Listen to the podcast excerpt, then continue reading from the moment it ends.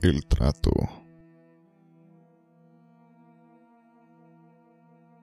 Es increíble, la verdad.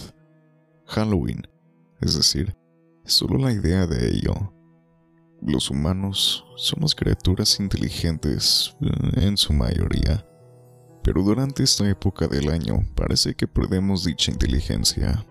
Ansiamos la necesidad de, de estar asustados, asustados y aterrorizados. Yo, yo mismo, solía ser una de esas personas, hasta ese Halloween de hace tres años. Ahora, mientras crecía, buscaba cualquier cosa y todo lo que me asustara. La sensación de estar asustado me intrigaba. Ese flujo de sangre del corazón a la cabeza, el sonido de la sangre golpeando por mis oídos, mi familia parecía viajar mucho, ahora que lo pienso. De una ciudad a otra, de un estado a otro. Todavía no sé por qué lo hicimos. No estábamos involucrados militarmente. Mi padre no era un vendedor ambulante y no era un artista. Supongo que a mis padres no les gustaba estar en un lugar por mucho tiempo. Eran espíritus libres, o eso creía yo. Halloween era una época extraña para nosotros. Mi padre era como yo, le encantaba estar aterrorizado, incluso más que a mí. Incluso intentó ser un temerario por poco tiempo. Mi madre, ahora lo entiendo, era una de las personas más felices que he conocido. Era tan amable y gentil, pero por una noche al año cambió a esta pálida y fantasmal imagen de mujer despojada de todo color y vida. Siempre parecía asustada, mirando constantemente por encima del hombro, como si algo la siguiera. Dios, la extraño. Se siente como una eternidad desde esa fatídica noche. Empezó como la mayoría de los Halloweens.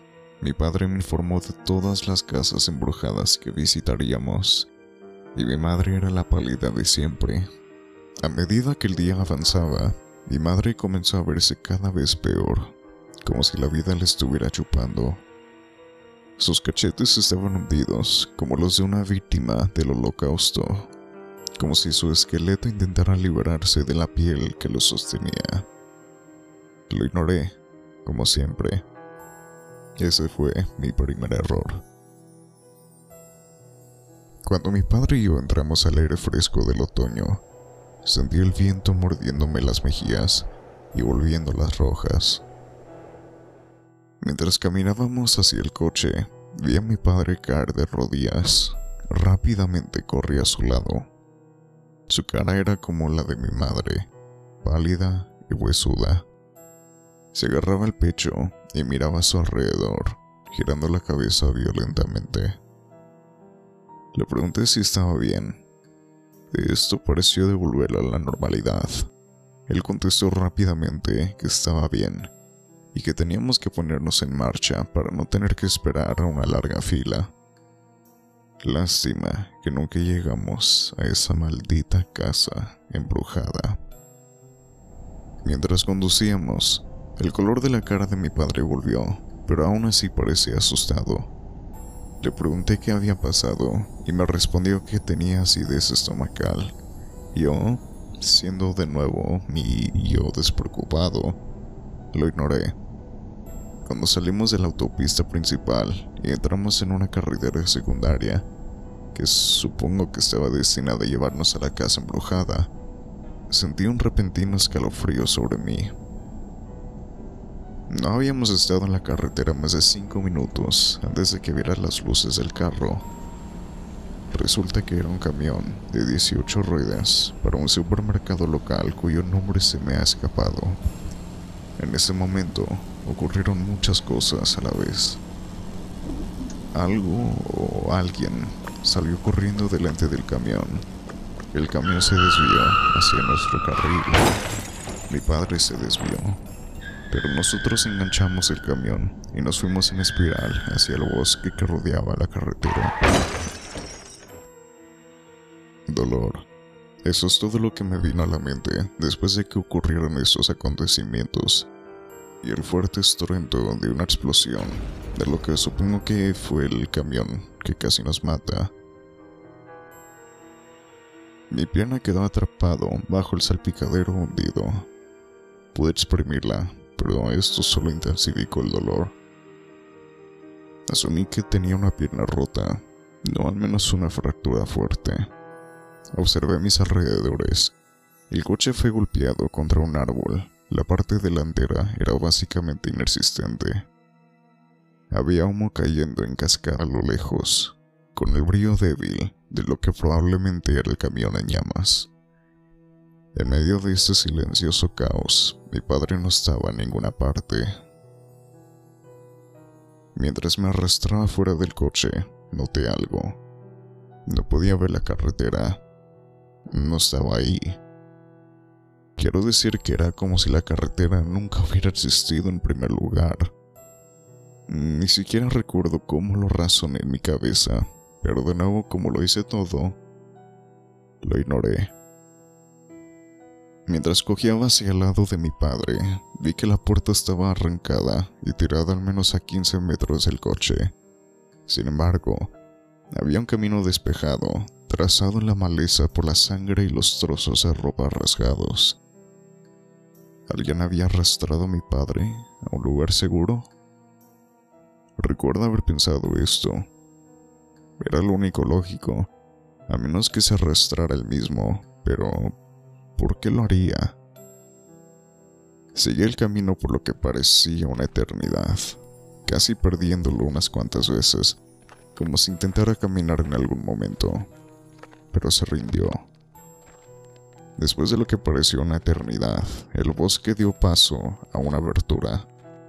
Ahí ante mí había un cementerio, pero había algo en este cementerio que era diferente a todo lo que había visto. Sentí un estruendo bajo mis pies, como si los muertos resistieran las garras de su prisión terrenal. Las lápidas no tenían nombres, pero estaban envueltas en cadenas. En el centro había una figura. Estaba vestido de negro. A su lado yacía mi padre. Lo llamé entonces y giró la cabeza hacia mí. No puedo describir lo que vi, porque su apariencia no permaneció igual por mucho tiempo. Un minuto era un esqueleto, luego eran mis amigos, luego mis parientes, luego una bestia gruñona cuyo nombre no conozco. Luego habló. Su voz era hueca, pero imponente. Me dio un sentimiento que solo puedo describir como desesperanza. Me dijo que mis padres habían cometido grandes crímenes. Cuando le pregunté qué había hecho mi padre, dijo que había hecho un trato que le ayudó a engañar a la muerte y que había estado huyendo de ella desde entonces. Me quedé allí, todavía reflexionando sobre si esto era o no un sueño. Escuché un angustioso grito de mi padre. El silencio. Mi padre no se veía por ninguna parte. La figura oscura se hundió en el suelo. Y con él se fue mi cordura y mi conciencia. La oscuridad se apoderó de mí. Me desperté en la acera junto a mi casa. Mi madre se había ido. La casa estaba vacía y nadie se acuerda de mí o de mis padres. Ahora estoy en este hospital con la única persona en el mundo que amo, mi querida esposa, Rose. Por favor, presten atención a mi historia y sepan que no pueden engañar a la muerte. Ya está, cariño, está hecho, le dije a Rose tranquilamente. Gracias, cariño. Ese debe ser el doctor. Me acerqué a la puerta y ahí estaba el doctor con su chaqueta blanca de hueso recién limpiada, con un aspecto muy similar al de un fantasma. Eh, Tom, Sé que los tiempos han sido difíciles para ti, Rose. Y en esos últimos años siento que todos nos hemos convertido en buenos amigos, así que me mata decirte. Parece que el cáncer es terminal. Esa palabra, terminal, resonó en mi mente.